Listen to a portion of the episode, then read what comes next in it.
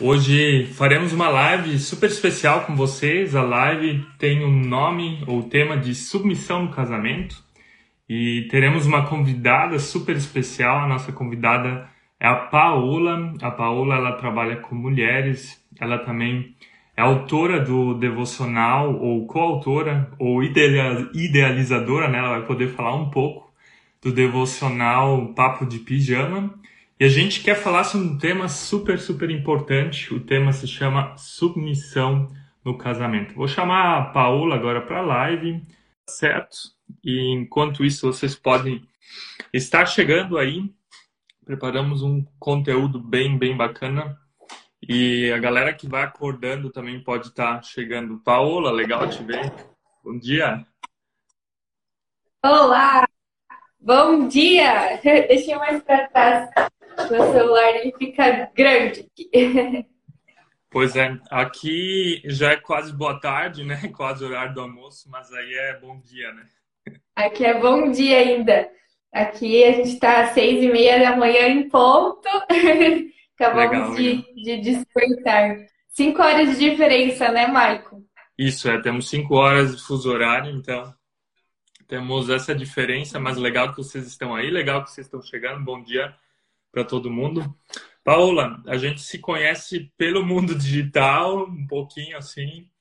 Um, queria te perguntar, Sim. ou te apresenta um pouco, fala um pouco do teu trabalho, depois a gente fala um pouco do nosso trabalho para os nossos seguidores te conhecerem e os teus seguidores nos conhecerem.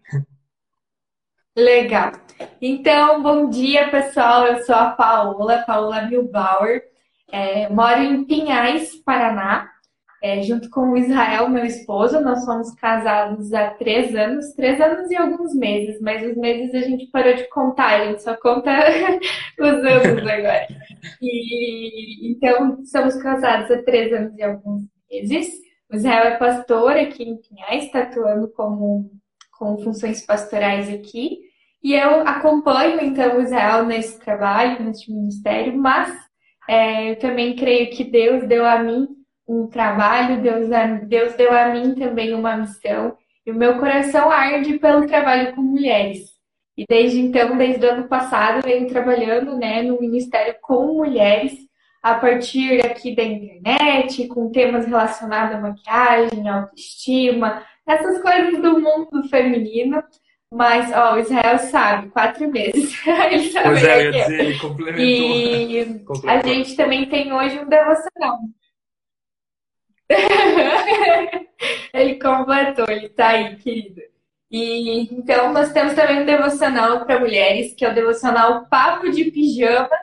E é papo de pijama porque eu percebi que a maioria das vezes eu fazia o meu devocional quando eu ainda estava de pijama.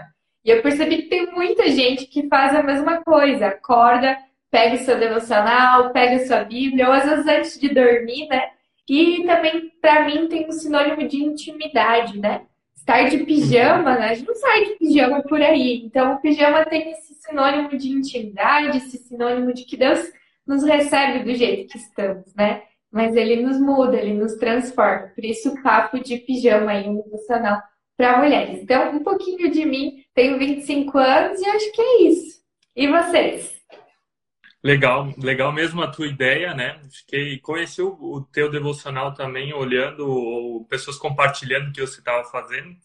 Então, bom dia a todo mundo que está falando aí, bom dia para nós, o Ralph British lá de Joinville, da minha época de Joinville, legal te ver. Também a Mulher em Ascensão, legal o pessoal que vocês estão nos acompanhando.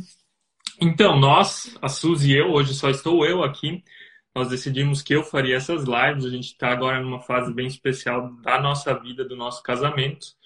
Em algumas semanas ou dias vamos ter um filho, terceiro filho, nosso terceiro menino. E estamos 11 anos casados, temos agora quase 10 anos de ministério, trabalhamos na Melco de Joinville, agora quase 7 anos aqui na Alemanha. E faz agora um ano que a gente fez uma videosérie para as pessoas aqui na Alemanha, contando um pouco a nossa história de amor, assim, como é que a gente se conheceu, nosso casamento e tudo mais. Várias pessoas no Brasil escreveram: Poxa, que legal a história de vocês, por que, que vocês não fazem algum vídeo em português? Então a gente recebeu vários desses feedbacks E daí a gente teve a ideia, por que, que a gente não faz um canal em português, né? Falando sobre relacionamentos. E assim a gente começou com o canal no YouTube faz mais ou menos uns sete ou oito meses. E junto a isso também o nosso Instagram.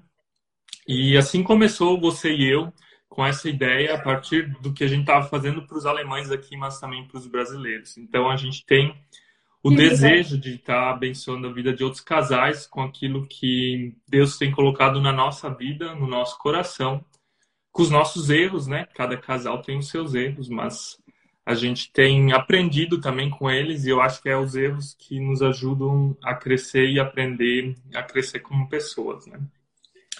Mas Paulo, nosso tema hoje Verdade ele é bem, bem polêmico, Legal. né? Depende de qual meio você vem. Algumas pessoas elas dizem ele é fundamental para para um casamento dar certo, que a submissão no casamento. Outras pessoas dizem ele é ultrapassado, é um mandamento que não vale mais a pena ser olhado. Vivemos em uma outra época. Pergunta agora é como é que a gente vai lidar com esse tema submissão no casamento, onde o mundo evangélico, quem é cristão, um, todo mundo tem uma opinião diferente assim sobre isso. Eu queria fazer uma pergunta pessoal, então. Quem manda lá na tua casa, o Israel ou você? Como é que vocês, vocês decidem coisas importantes no casamento? Legal. Eu acho é, que tempos atrás, Michael, eu responderia essa pergunta bem feliz dizendo que era eu, né? Iria, iria dizer bem feliz assim que seria eu tempos atrás. Por quê? Para você entender um pouco da minha história. Eu vim de uma família com mulheres muito fortes, no sentido de que minha avó, já da infância, eu lembro da minha avó é, passando por é, problemas físicos, né? Meu avô, ele tinha esse problema, infelizmente, ele era um pouco agressivo com a minha avó, e eu lembro disso. E aí a minha mãe, ela cresceu muito forte nesse sentido, né? a ideia de se proteger, de se defender. Quando você é muito machucada, você tende a criar os muros e as barreiras da defesa, né? E aí vem também toda essa história do empoderamento feminino, que a gente vai falar mais tarde nessa live, né? Então, para mim era muito comum é, ter que ser uma mulher forte. Eu fui criada por mulheres fortes, as quais eu admiro muito, mas é, também sei o quanto, e hoje, né, através também daquilo que Deus vai fazendo na nossa vida, que não é assim. Não é um que manda, o outro obedece. Existem as piadinhas, né, que dizem assim: ah, é, o marido é a cabeça, mas a mulher é o pescoço, né? E aí é. são várias piadas, mas se a gente parar para pensar, essas são, são piadas que na verdade revelam o quanto existe, infelizmente, disputa, né, no uhum. casamento entre homem e mulher.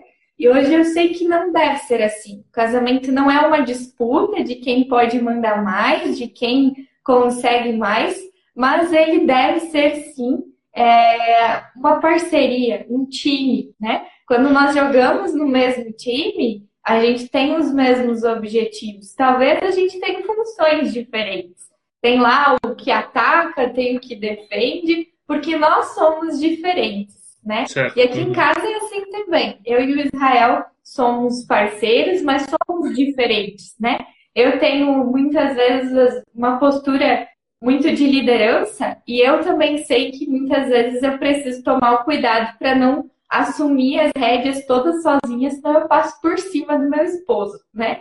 Então, hoje a gente tem aprendido a lidar com as nossas diferenças e a usá-las como algo que complementa no casamento. Uhum. Então, não posso dizer que ah, sou eu, é o Israel que manda, mas nós procuramos é, tomar as decisões em conjunto e tem assuntos que é dele, tem assuntos que é meu. Então, aqui em casa a gente dividiu. O Israel cuida das finanças, né?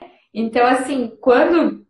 E não é que ah, eu tenho que perguntar tudo, mas eu sei que ele cuida das finanças e que tá muito bom nas mãos dele, que talvez se eu cuidar não vai dar certo. então, ele cuida das finanças. Eu tenho outras coisas que, que eu gerencio, né? Geralmente quando tem a ver com, com agenda e tudo mais, geralmente sou eu que, estou mais à frente.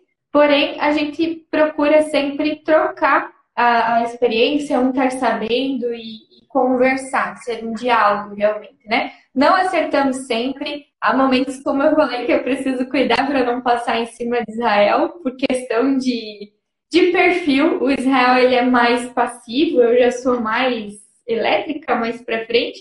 Então, a gente tem aprendido a entender as nossas diferenças e a trazer isso para o casamento através de muito diálogo, né?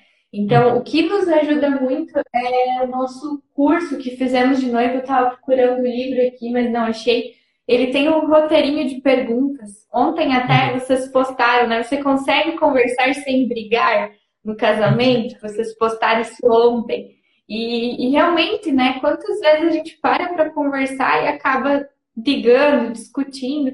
Hoje, muito menos do que no início, né? Então, é uma caminhada de erros e acertos mas eu acho que a ideia é nós nos entendermos como pessoas que jogam no mesmo time, com o mesmo uhum. propósito, que querem ir para o mesmo caminho, que é ter um casamento saudável segundo a vontade de Deus. Então, não tem alguém que manda, mas sim a gente procura colocar os nossos dons em coisas é, diferentes, mas que complementam um casamento. Acho que essa é, é a resposta ideal. Mas um tempo atrás, eu diria que, sou, que era eu, no início do nosso casamento. Graças a Deus tive a oportunidade de passar por terapia e ver que eu estava indo um caminho que não seria saudável para nós. E, e aí a gente pode mudar e Deus muda mesmo, né? Deus nos abre os olhos para perceber também os nossos erros. E é, isso é verdade, é o, o, que tu mencionou, na verdade, é a nossa história, a nossa biografia, né? O que a nossa mãe, o nosso pai passaram e a gente talvez passou na infância. A gente carrega isso para dentro do casamento, né? Se, se no caso você contou, as mulheres têm que se, se mostrar líderes pela, pela circunstância familiar. Às vezes o contrário também acontece, né? onde mulheres muitas vezes foram simplesmente, ou homens, né, foram simplesmente rebaixados dentro da sua função, eles trazem esse papel também para dentro do casamento, né? Então a gente repete muitas vezes esses uhum. modelos lá do passado.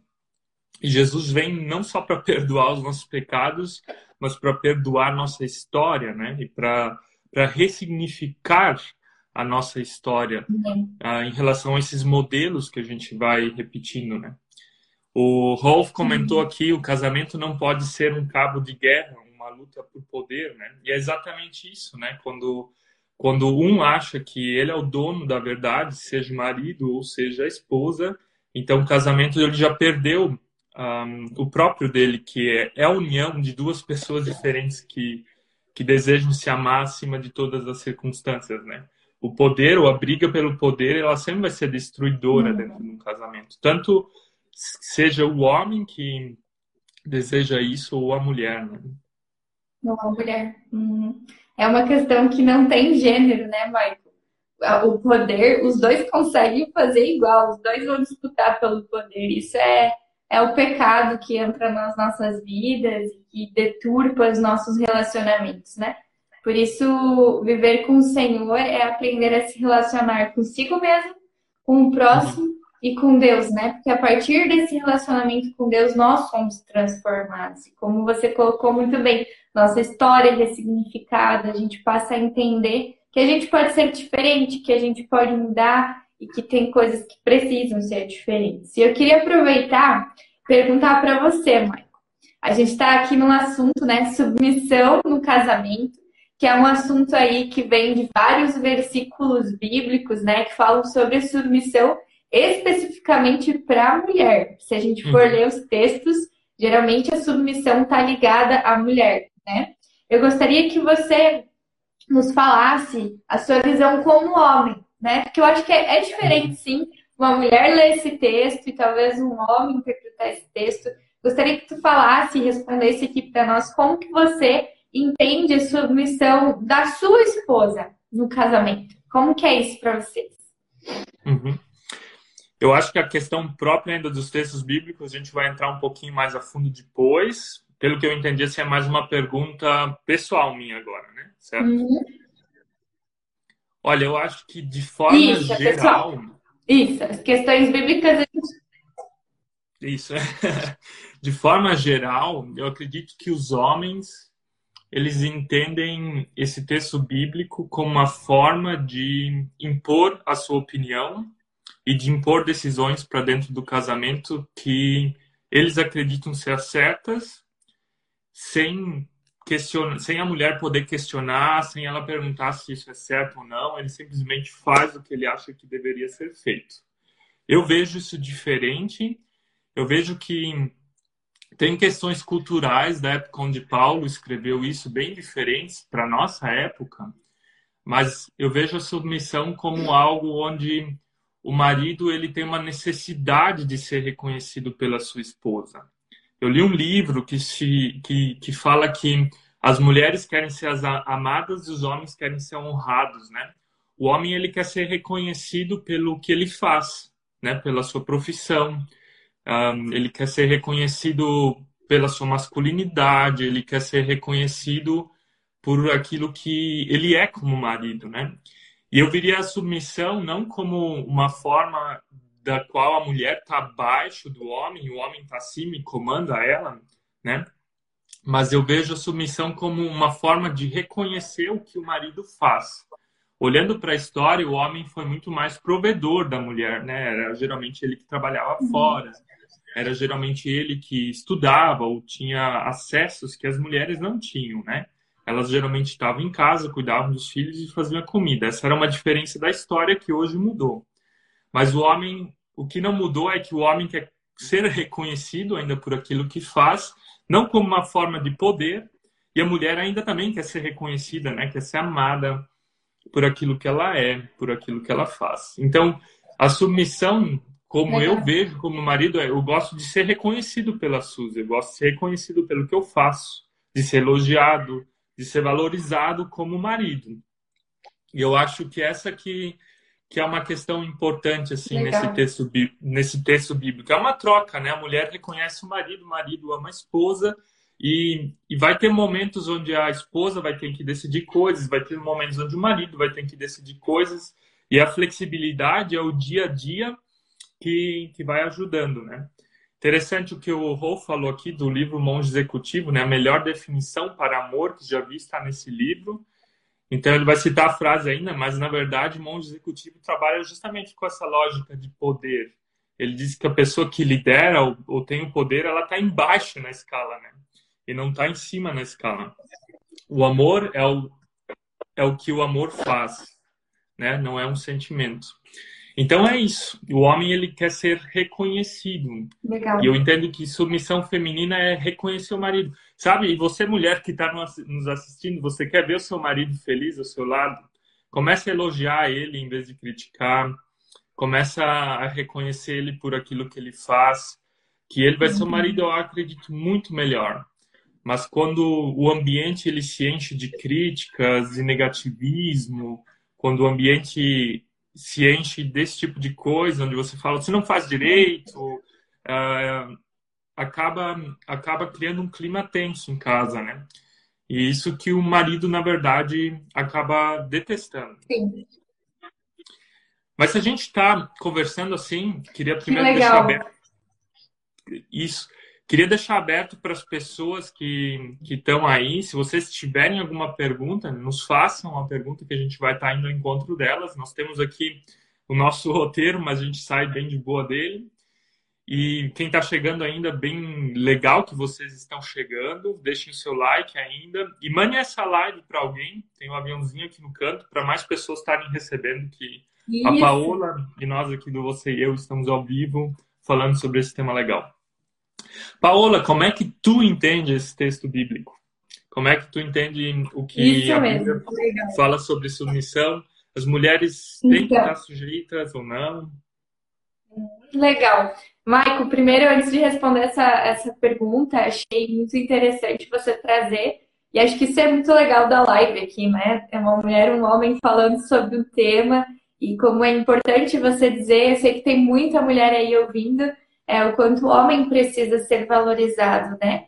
E isso é algo que também tenho aprendido aqui no casamento. O Isra, ele tem palavras de afirmação como é, a sua linguagem do amor.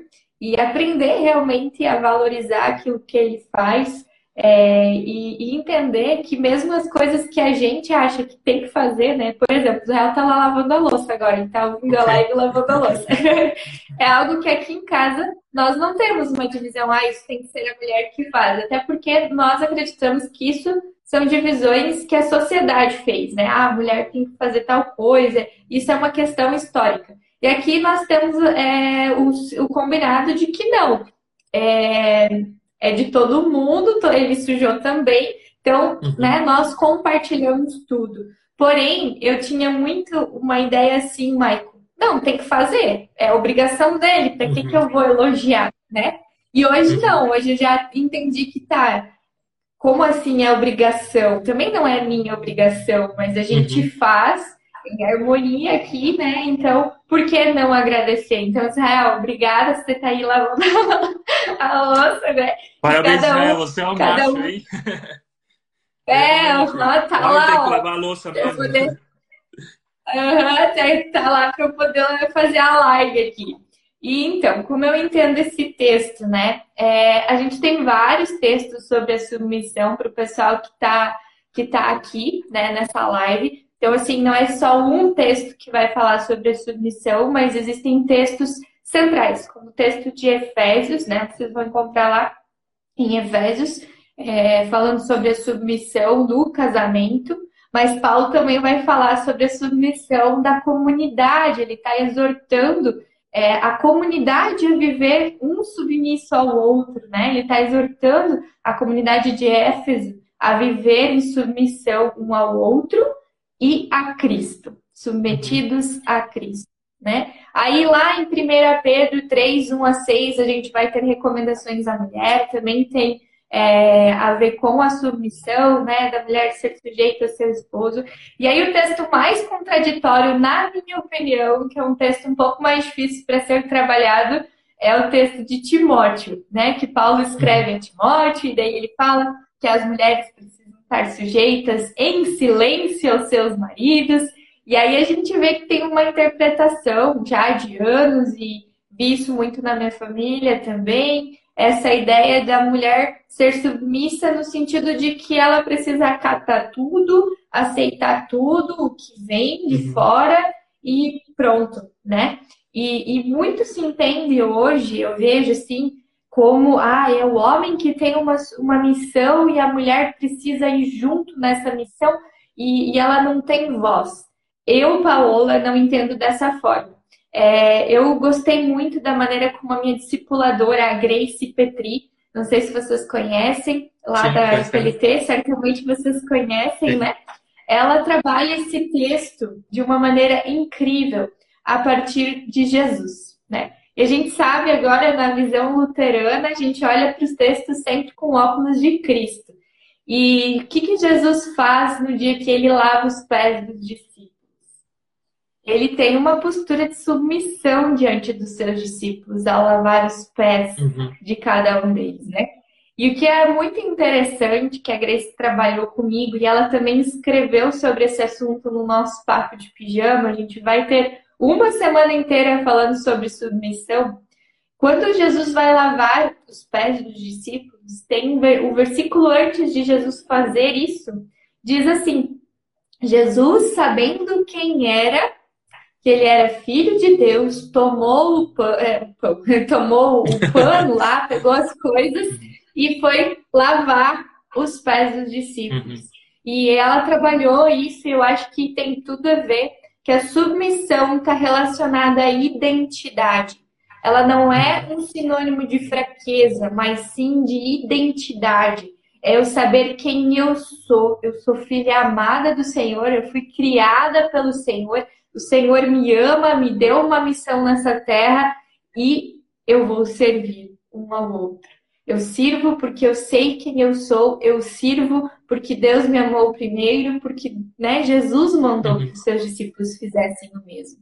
Então tem a ver com uma identidade estabelecida. Submissão não tem a ver com um relacionamento opressivo, e isso eu acho que a gente precisa sim falar cada vez mais na nossa sociedade. Parece que é um assunto que, que já passou, mas não. Existem ainda muitas mulheres que sofrem de violência e a submissão não é isso.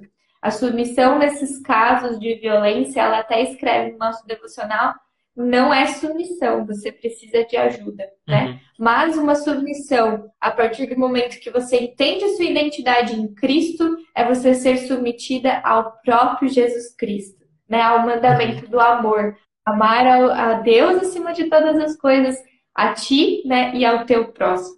Então, tem nesse sentido que eu entendo o texto da submissão a partir do momento que Deus restaura a minha identidade uhum. como pessoa, como mulher, para servir não só aos outros, mas servir também na minha casa. Porque é muito fácil a gente servir lá fora, sabe, Michael? Eu acho que assim, uhum. é muito fácil a gente servir pessoas que a gente não conhece. Estou colocando um fácil entre aspas. Mas dentro de casa, com as pessoas que a gente está próximo, que a gente convive, eu acho que às vezes é mais difícil, né? Porque os atritos são maiores, você realmente é, consegue ser mais você, né? E, e, são as pessoas que a gente aspectos. mais machuca, né? São as pessoas que a gente mais é. machuca também. Exatamente. E que nos machuca então, também. Exatamente, é o lugar onde mais isso acontece, né? Então, por isso, viver a submissão no casamento é viver uma submissão a Cristo. E aí eu não entendo que isso é algo somente da mulher. Até porque Paulo vai falar de submissão, e se a gente ler o contexto inteiro de Efésios, ele fala para a comunidade estar submissa a Jesus Cristo. Então, é os dois que são submissos, submissos a Cristo e é essa submissão que muda é, a maneira que a gente entende o outro, que a gente se relaciona com o outro, né? E é a partir dessa visão que eu entendo também a submissão no casamento. Não como a mulher ser capacho do uhum. homem, né? Mas os dois serem parceiros. Até queria aproveitar, não está no nosso roteiro, mas eu recebo muitas pessoas que fazem aquele trocadilho, né? Da palavra sub missão, estar uhum. sobre uma missão, né? Mas às vezes eu já ouvi muito de pessoas que dizem: ah, a mulher tem que fazer a missão do marido. Isso me incomoda um pouco, Michael, porque eu acredito que nós mulheres temos uma missão também, porque Deus nos deu dons e Ele quer uhum. usar, né? E eu acredito aqui em casa que nós temos como marido e esposa, né, uma missão juntos, o Israel tem a dele, eu preciso apoiá-lo, mas ele também me apoia na minha uhum. missão, né? Então, nesse sentido, eu acho que a gente precisa entender a nossa identidade. E aí, quando a gente entende a nossa identidade, a gente entende o nosso propósito que Deus nos deu, né? Para além do gênero, não só em relação a, a, ser homem ou mulher, mas em Jesus não uhum. existe nem escravo, nem livre, nem grego, nem judeu, né? Nem homem, nem mulher. Isso também é Paulo que diz. Então, é nessa maneira que eu interpreto o texto. E eu gostaria de perguntar para ti, Michael, já que a gente está falando sobre esses textos, né? Eu comentei aqui que o texto de Timóteo, pelo menos para mim, quando eu, quando eu leio, eu já entendo o texto, mas às vezes, se tu lê só o texto, não dá para entender o que Paulo quis dizer, né? E aí ele termina o texto de uma maneira tão estranha, mas como que você entende essa exortação de Paulo sobre a questão da mulher se manter calada lá em Timóteo? Timóteo 2. Uhum. 1 Timóteo 2. Isso. Um, queria só destacar ainda, antes de eu responder a tua pergunta, o que tu disse, né? É por meio da nossa identidade, por meio daquilo que a gente descobriu que a gente é em Deus, né? Qual que é o nosso chamado, qual é o nosso propósito de vida é por meio disso que a gente realmente consegue amar, então, uh, o nosso cônjuge, seja homem ou mulher, né? Submissão, na verdade, é amor, né? E, e esse é um papel uhum. dos dois, tanto do homem como da mulher. E tudo que está fora do propósito do amor foge do propósito de Deus nesse sentido, né? Uhum. Tem uma frase que a Suzy e eu a gente gosta muito, né? Seja o maior apoiador do seu cônjuge e, um, e não o maior crítico dele. Então, Submissão é justamente isso, de você estar tá apoiando a outra pessoa na missão de vida dela, na missão que ela tem. Às vezes pode ser uma missão de casal também, né? Mas uh, Deus colocou, por exemplo, no teu coração esse trabalho com mulheres. Então é bem legal que o Israel, por exemplo, te apoia nisso, né? E seria, uhum. não seria o que Cristo coloca se ele dissesse, não, a Paola não pode fazer isso, né? Seria, por exemplo, errado. Ou eu ou vejo aqui no meu casamento, a Suzy é pintora, ela gosta de pintar, então nós temos horários bem malucos aqui, pelo fato de eu também ser pastor, então você sabe como é que é. Então eu também tenho que pegar os nossos filhos, fazer algo com eles para que ela tenha tempo de fazer o que ela gosta de fazer, aquilo que Deus colocou no coração dela para fazer, também por meio da arte, né? Sobre Paulo ali, uh, no texto de Timóteo, Timóteo também está em Éfesos, então acredito que era um tema bem, bem quente em Éfesos. é, essa, essas restrições assim que a gente vê e que muitas vezes é pregado assim, a mulher não pode isso, não pode aquilo, não pode falar em público, não pode pregar, não pode, tem que calar a boca, tá abaixo do marido, todas essas coisas assim que a gente escuta, elas vêm de duas cartas, né? Ela vem da carta de Corinto e vem da carta de Éfesos ou de Timóteo que estava em Éfesos, né? E é interessante assim de a gente olhar um pouco para a história dessas cartas, e olhar um pouco para a história do que está atrás disso, para não simplesmente ler uma coisa, interpretar e não entender a história. A história nos ajuda a entender. E Paulo escreve para pessoas gregas. Os gregos não eram judeus, eles não conheciam a lei do Antigo Testamento, não conheciam os Dez Mandamentos, não conheciam tudo aquilo que os israelitas conheciam e o público de Jesus conheciam. E essas pessoas agora elas conhecem a Jesus. Elas chegam à fé, elas se convertem, elas dizem: "Poxa, eu pertenço a Jesus". E essas mulheres também. E nessas duas cidades, tanto em Éfeso como em Corinto, tinham dois templos. Um templo era o templo da Afrodite e outro era o templo da deusa Diana. Uma era a deusa do amor, todo mundo já ouviu falar da deusa do amor, da fertilidade, e outra era era tipo também uma deusa da fertilidade, assim, era era era uma deusa cultuada principalmente pela questão sexual. E nesses templos e nessas uhum. cidades tinham muitas mulheres ou tu era mulher, tinha dois tipos de mulheres, ou tu era mulher dona de casa e se submetia ao marido na cultura, ou tu podia ser uma sacerdotisa do templo, né? Você trabalhava como uma prostituta cultual. E agora as mulheres cristãs elas chegam à fé. E a pergunta é como é que a gente vai se comportar dentro da, da cidade? Como é que a gente vai se comportar? A gente é livre agora. Jesus nos libertou de tudo. Então, Paulo vê isso, e um, no meu ponto de vista, isso não aparece na carta, né? Mas é a história que está por trás. No meu ponto de vista, Paulo então dá essas várias restrições para as mulheres, justamente para que as mulheres cristãs elas não sejam confundidas com as mulheres pagãs, as mulheres que estão lá no templo. Esse é um ponto que aparece ali. E na minha, no meu ponto de vista, não é uma coisa que se repete em cada carta. Né? Paulo não escreve uhum. isso para Filipenses, ele não escreve isso em Romanos, ele não escreve isso nas outras cartas dele. Então, é uma situação bem específica, porque ele sabe dos templos que tem nessas cidades, ele sabe do que está acontecendo lá.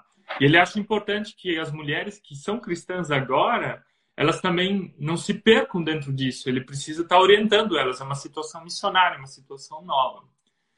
E a Isso. cultura da época era uma cultura diferente da nossa. Os homens estavam sim acima das mulheres, mas o que Paulo faz aqui é totalmente novo. Ele diz: mulheres, vocês continuem fazendo o que vocês faziam pelos seus maridos, mas homens, vocês desçam de nível agora. Vocês vão lá para baixo, uhum. vocês vão amar como Cristo amou, vocês vão demonstrar amor como Cristo amou. E Cristo amou servindo, né? Ele não amou oprimindo, dizendo eu sou o cabeça, eu mando em vocês, mas vocês estão lá embaixo. Você vai para baixo. E o que muda, na verdade, em tudo isso é a função do homem. E se a gente olhar agora para a história também, quantas mulheres Deus usou, né, para abençoar a vida de nações? A própria Madre Teresa, né, se ela não pudesse fazer o que ela fez, se ela tivesse que simplesmente ficar quieta e não pudesse falar o que ela via, não teria mudado o mundo, não teria mudado o lugar dela, né? Então, e até Deus o próprio Paulo, né? o próprio Paulo teve muitas mulheres no, na sua missão, né? Se a gente ler a carta de Romanos, a gente vai ver que Paulo ele elogia um monte de mulheres lá no capítulo 16.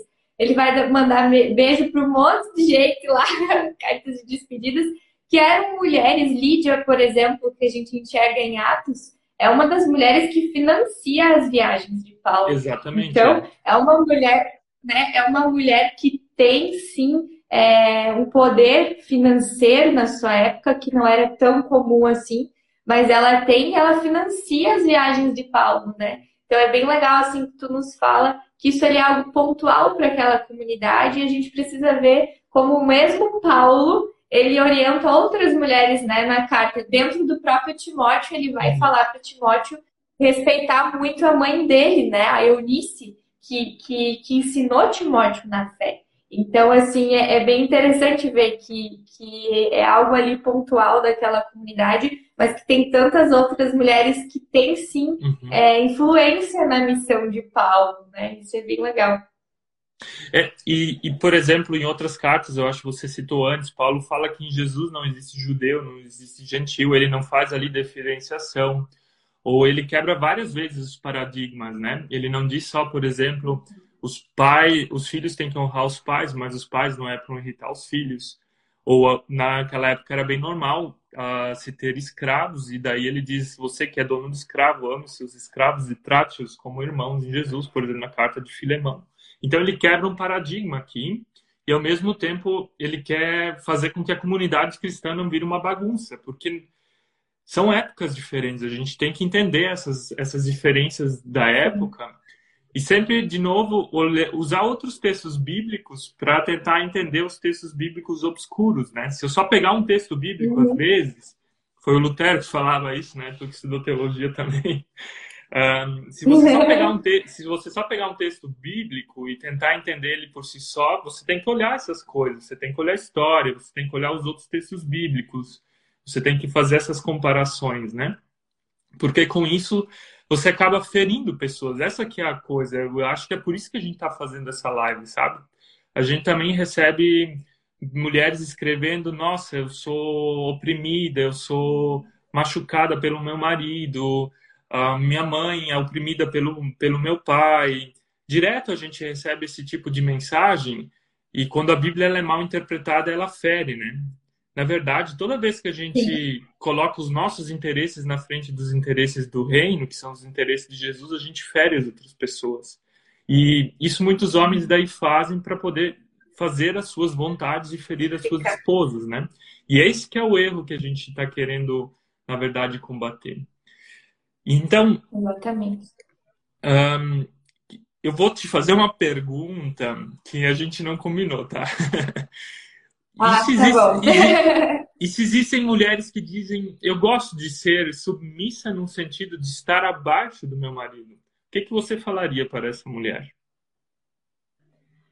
Eu falaria assim, se isso para você faz parte da tua identidade, você tá bem com isso e você, o casamento de vocês, ele caminha bem e ele tá direcionado à vontade de, do Senhor e você é, como é que eu vou dizer, né? Você realmente entendeu que esse é o teu papel e você quer viver isso na sua vida, eu não teria problemas desde que essa seja realmente uma decisão da mulher e que ela se entende que assim ela também está cumprindo o seu propósito.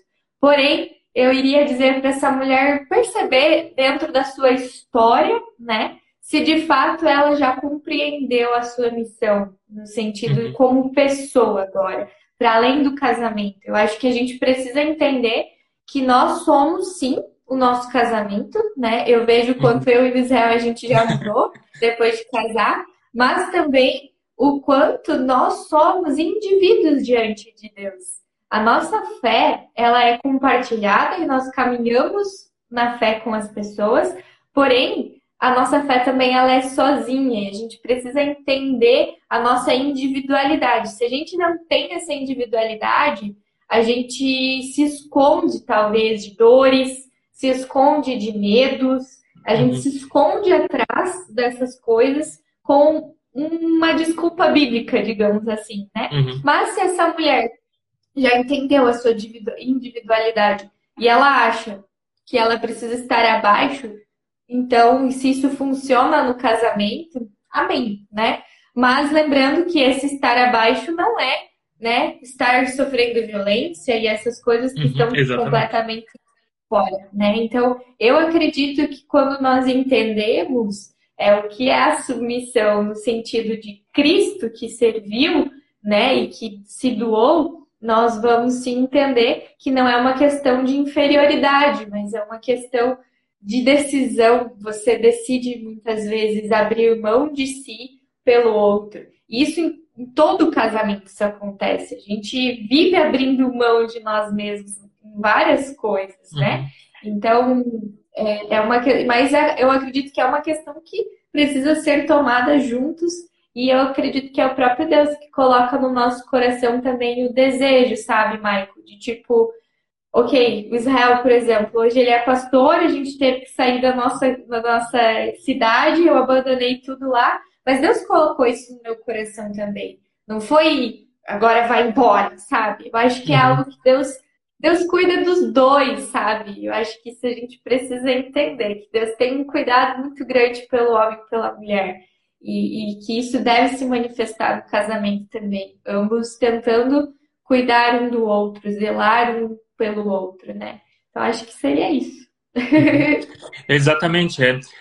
A questão é, talvez tem mulheres que, que gostam disso, eu acho que não tem a ver com a mulher, mas tem a ver com o perfil da. Tem pessoas que têm um perfil de gostarem, de, de não gostam de tomar decisões grandes na vida, né?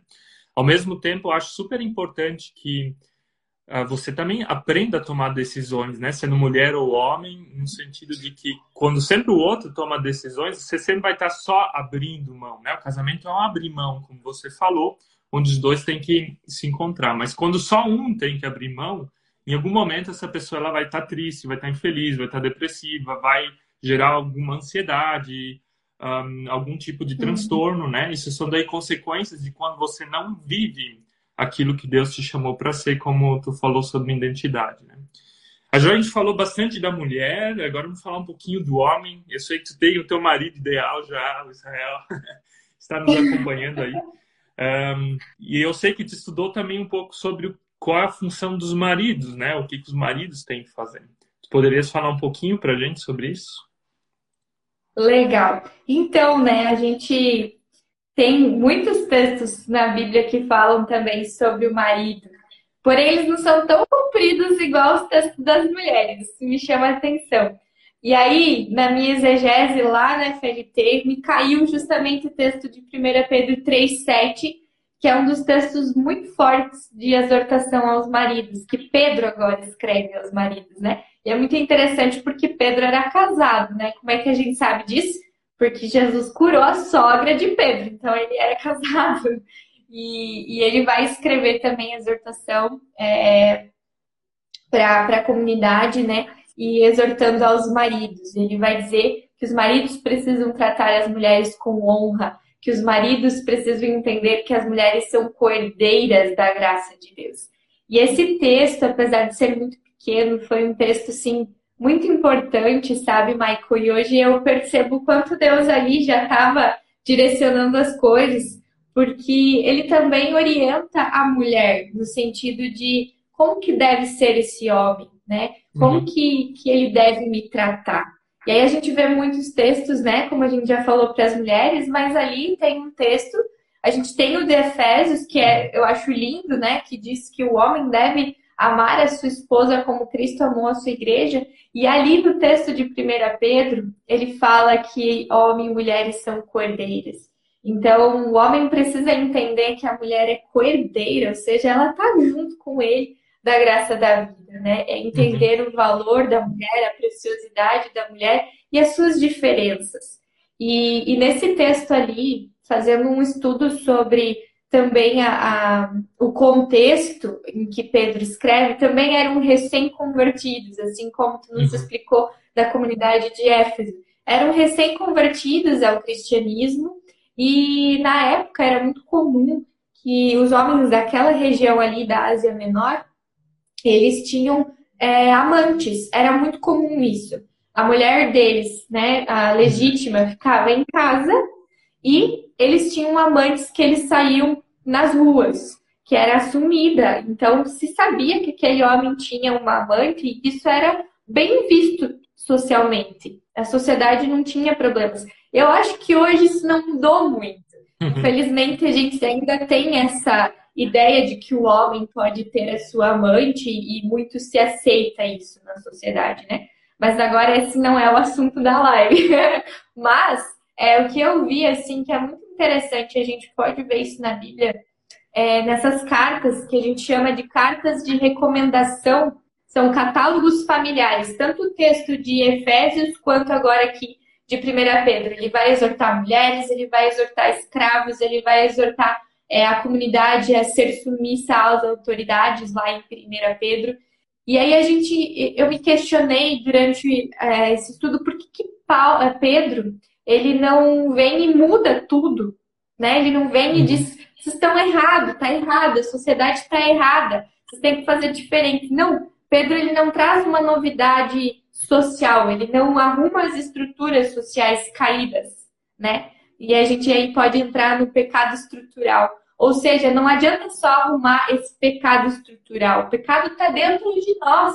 E tudo uhum. que nós fazemos, né, ele vai ter a consequência do pecado. E o que Pedro faz é trazer uma novidade cristã para os casamentos. Ele, né, ele diz assim, ó, não está certo viver dessa forma, vocês precisam no casamento entender que não é assim. Vivam conforme a sabedoria que vem de Deus, é isso que está ali no texto. Vivei conforme a uhum. sabedoria que vem de Deus, porque essa sabedoria muda a nossa maneira de se relacionar com as pessoas. Amém. Então a gente vê, né, né Paulo ele também lá na carta de para Onésimo, né, que eu esqueci agora o nome da carta, que é só Filemon. um capítulo, que ele vai Filemon, isso, ele, ele escreve para Onésimo, né, que é o, escra... o escravo lá do, de, do Filemon, e ele não fala, tipo, tá errado a escravidão. E a gente olha hoje, tipo, putz, por que, que Paulo não falou isso? Da onde que uhum. Paulo é conivente com a escravidão?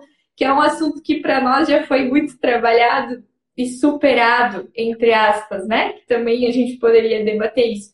Mas então a gente precisa olhar a Bíblia e ler a Bíblia nesse contexto, entender o contexto, mas perceber que também nesse contexto muito diferente de nós hoje, eles trouxeram uma novidade cristã. E a novidade cristã, gente, foi falar aos homens também. Foi, foi exortar os homens dizendo: amem suas esposas como Cristo amou a igreja e tratem-nas com honra, né? Agora usando o texto de 1 Pedro 3,7. Tratem-nas com honra, com a sabedoria que vem de Deus, mostrando que elas são sim cordeiras. Então, quando nós mulheres olhamos para esse texto, a gente precisa entender que sim, essa é a vontade de Deus, que nós sejamos tratadas como cordeiras da graça da vida. São juntos, né? Estão juntos caminhando nessa, nessa tarefa que Deus nos deu, né? Então, acredito que é isso. E eu queria perguntar ainda para você como que vocês, né, como casal, que tem agora três filhos, não tá na barriga ainda, né, mãe? Tá caminhando. Como é que vocês como é que vocês vivem? A gente viu aqui nessa live que a submissão ela não é uma questão da mulher somente. Então eu acredito que ela também deve ser vivida em família, né? Como é que vocês têm ensinado os filhos de vocês nisso? Como é que vocês têm vivido isso em família? Essa questão do amor e da submissão um ao outro. Uhum. Olha, a gente não é nenhuma família perfeita, como não existe família perfeita. A Paola falou muito Sim. bem, né? O pecado, ele, ele não é um pecado exterior, mas é uma coisa inata, né? Uma coisa dentro da gente. Então, o pecado faz com que a gente brigue, o pecado faz com que a gente faça coisas não legais, mas a gente sempre tenta de novo chegar diante de Jesus, tenta de novo ver técnicas humanas de melhorar coisas. Eu vejo assim que Deus tem transformado a Suzy e eu imensamente, assim, principalmente nesse último ano e meio. E a gente percebeu de que, da mesma forma como a gente é pecador, da mesma forma Deus colocou dentro da gente um propósito de vida, um propósito maior às vezes, e que estruturas, pessoas, o poder tenta às vezes nos abafar de não colocar isso para fora, né?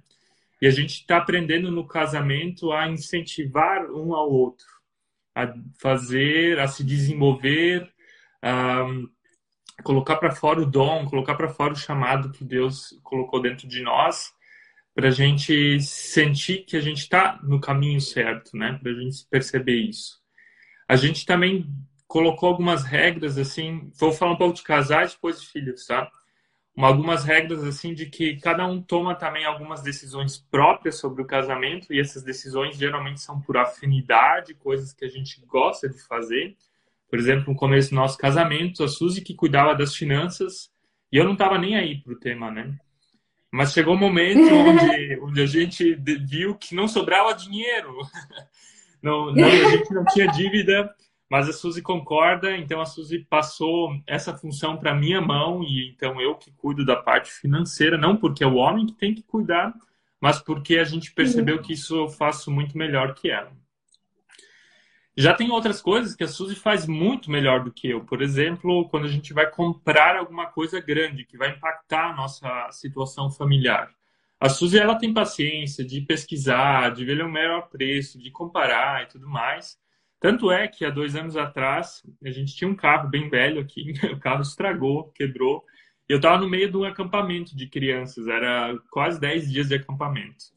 Então, quem fez toda a pesquisa do nosso carro novo, entre aspas, e comprou o carro foi a Suzy. Eu confiei totalmente na mão dela e eu falei, Suzy, eu não vou ter cabeça para fazer primeiro e eu não gosto de fazer esse tipo de coisa.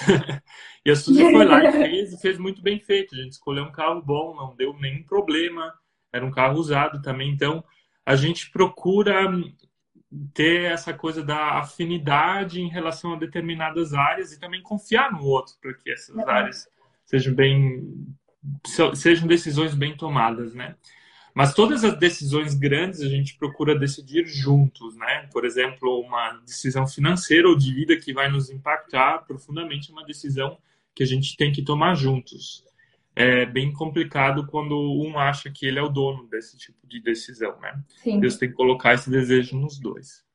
Em relação aos nossos filhos, a gente percebeu que a gente também repete muitas vezes comportamentos aprendidos e a gente está tentando ouvir mais eles, né? Não no sentido de que a gente não põe limites, não no sentido de que nós não somos os pais, mas de ouvir as emoções deles, né? De perceber quando eles gritam demais ou ou estão muito chatos, que tem alguma coisa. Geralmente a coisa é nós mesmos, nós pais que estamos errando em alguma coisa, né?